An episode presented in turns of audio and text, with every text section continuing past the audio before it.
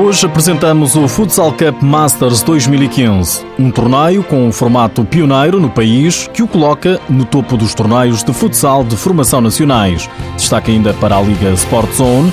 Os dois finalistas vão ficar a conhecer-se já este fim de semana. Seja bem-vindo ao TSF Futsal.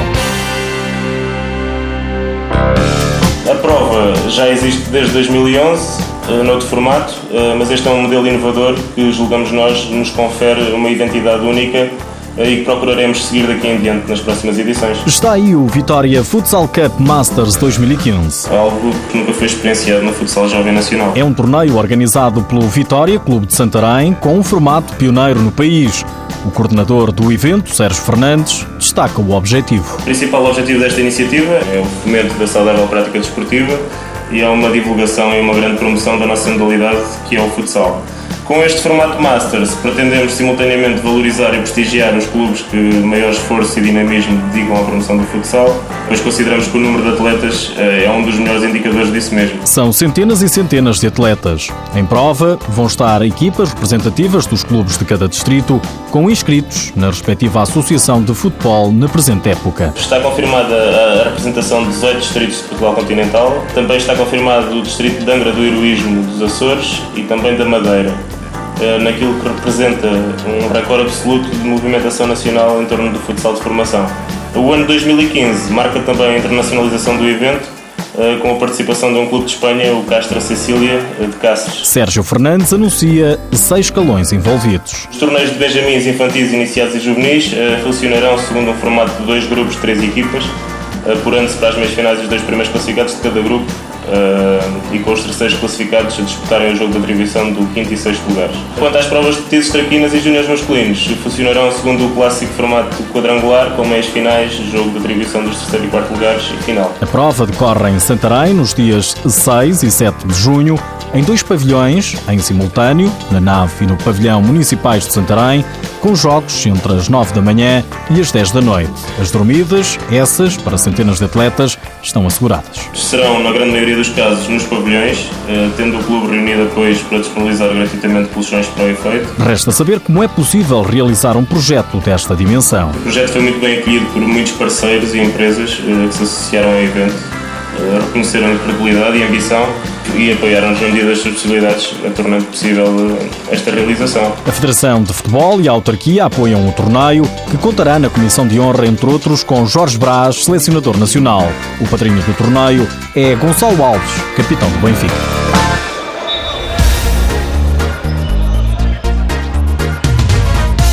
Este fim de semana vão ficar a conhecer-se os dois finalistas da Liga Sport Zone. O Sporting, depois de vencer em casa o Braga por 2-1, desloca-se agora ao Minho. Certeza que vamos ganhar no sábado e levar a eliminatória para, para domingo. É a certeza do guarda-redes do Braga, Vitor Hugo, na RTP. Também David Lopes, treinador adjunto dos arsenalistas, quer levar a eliminatória a um terceiro jogo. Sim, para ver vantagem no terceiro jogo temos que ganhar o segundo. E a equipa tem atitude e tem determinação e vamos tentar para, para ter essa vantagem de jogar a negra em casa. O Braga Sporting está marcado para amanhã às 4 da tarde. Se for preciso, um terceiro jogo realiza-se no domingo, também à tarde, às 3 horas.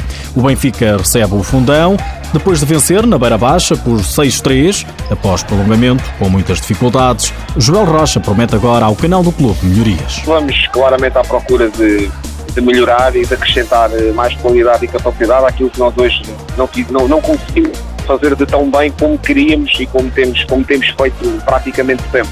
É importante também salientar esse fator. Obviamente que vamos encontrar mais uma vez um, um fundão que vai, que vai, estar, vai estar preparado para nos criar enormes dificuldades, mas também não tenha a menor dúvida de que iremos mais uma vez competir com caráter, com, com base em valores de compromisso, de humildade e sempre à procura de, das nossas melhores qualidades. Joel Rocha volta a encontrar a equipa pela qual venceu na época passada a Taça de Portugal. O Benfica Fundão está marcado para as 3 da tarde. As imagens passam na RTP. Nos últimos dias, ficamos a saber que os Leões de Porto Salvo já têm equipa sénior masculina definida para a próxima época. O treinador Ricardo Lobão conta como reforços com quatro júniores, Hugo Eduardo e Pauleta, do Belenenses, e Shinobi, do Cascais. De saída está Tunha, jogador que apontou 18 golos na fase regular.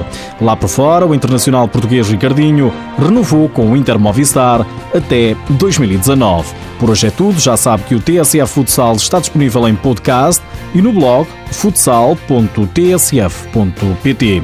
Mas antes de me ir embora, deixo-lhe mais esta. Sabe o que é o projeto Fintar o Estigma? O projeto Fintar o Estigma teve início através de um grupo de estudantes de terapia ocupacional da Escola Superior de Tecnologia da Saúde do Porto. O objetivo principal deste projeto eh, é reduzir o estigma na, na população estudantil para com pessoas com experiência de doença mental. Fintar o Estigma, futsal para pessoas com doença mental, que pretende reduzir preconceitos com um torneio de futsal inclusivo para estudantes com a doença de várias instituições de ensino superior da Academia do Porto. O torneio realiza-se no sábado nas instalações do Centro Desportivo do IPP. Venha daí, sem preconceitos.